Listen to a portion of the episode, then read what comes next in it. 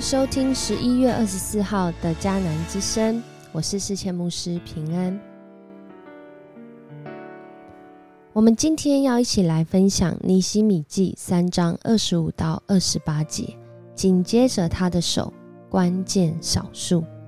我们看见跟随着尼西米的这一群以色列人，甚至有外族人邻居，他们一起来建造耶路撒冷城墙，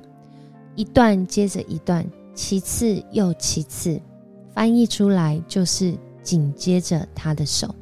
当这个群体紧接着彼此的手，他们就成为彼此的祝福。然而在这当中呢，有一些关键少数。什么样的关键少数呢？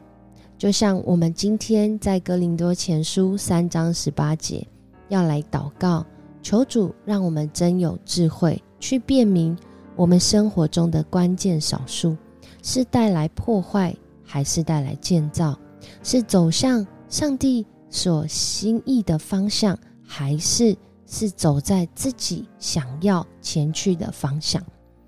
这个祷告的经文这样说：人不可自欺。要是你们中间有人按照世人的标准，自以为有智慧，他倒应该成为愚拙。好，成为真有智慧的，在人看来是愚拙的事，但在主看来是有智慧。在人看来可能是低下阶层，或者是觉得不容易被看见，常常被忽略，甚至我们轻看的人事物，会不会正是影响我生命当中的关键少数？那如果是的话，我应该如何调整和回应呢？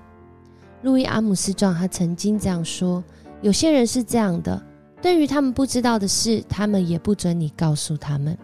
这或许背后有很多的原因，如今天的经文二十五到二十八节讲到了一个人，不是一个人，应该说一群人，他们是提戈雅城的人，他们不仅修造了他们接续的那下一段，他们还修造了第二段，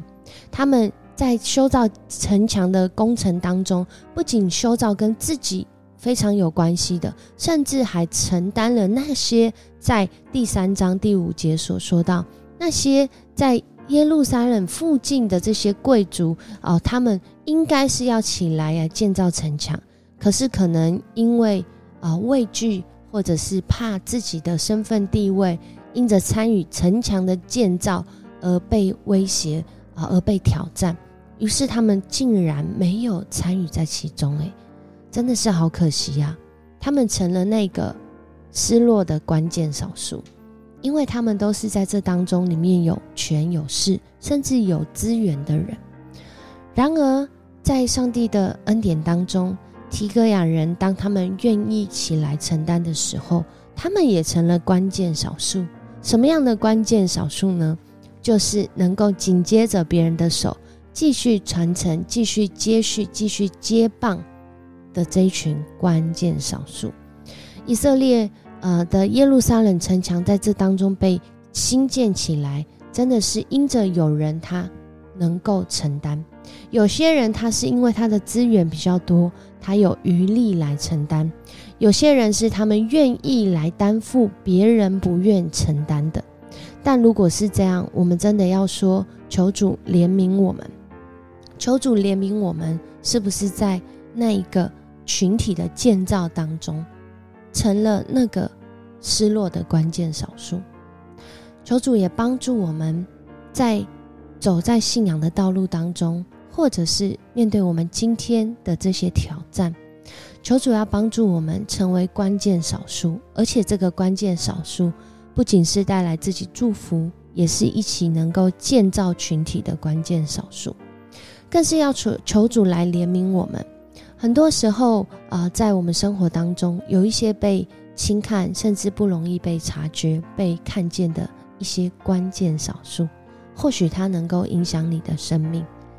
它能够祝福你的生命，甚至它就是你生命中需要的关键少数。然而，我们不一定有这样的眼光，所以我们要求主来给我们有这样的眼光，给我们有这样的视角，跟也给我们有这样的声量，好叫我们所做的是能够连接这些关键少数。在生活当中，就好像尼西米带领群体在建造城墙的过程。这些人，他们来自不同的地方、不同的背景，甚至在在当时的社会地位不太一样。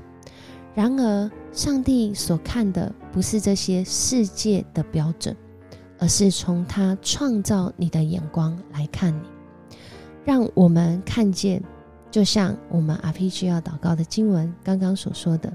有人按着世人的标准自以为有智慧，他倒应该成为愚拙。好，成为真有智慧的，就像我们的主耶稣一样，不是吗？在人看来是修路，是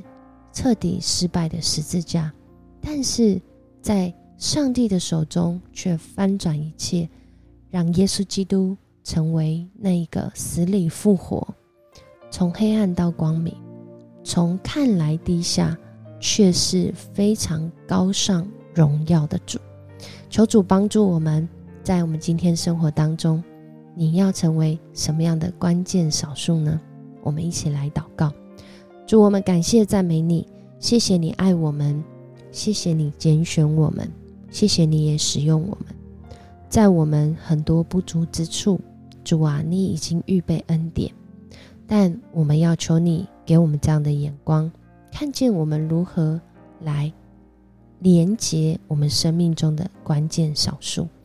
也求主帮助我们成为在群体当中可能是少数，但是要成为那美好影响力的关键少数，也让我们能够来看见群体当中许多潜力啊很有潜力的人，他们愿意来学习，愿意来跟随，愿意来经历你的恩典，让我们能够在。你所给我们的大家庭，给我们的教会，给我们的信仰群体当中，我们彼此连结，走在神你的道路当中，一起来建造你的城墙，一起来建造那让我们生命能够坚固、能够坚信的城墙。我们这样祷告，奉主耶稣的名求，阿门。很高兴今天跟你一起分享迦南之声，愿上帝的恩典在你的生命当中。使你成为祝福人的关键少数。我是世谦牧师，我们明天见。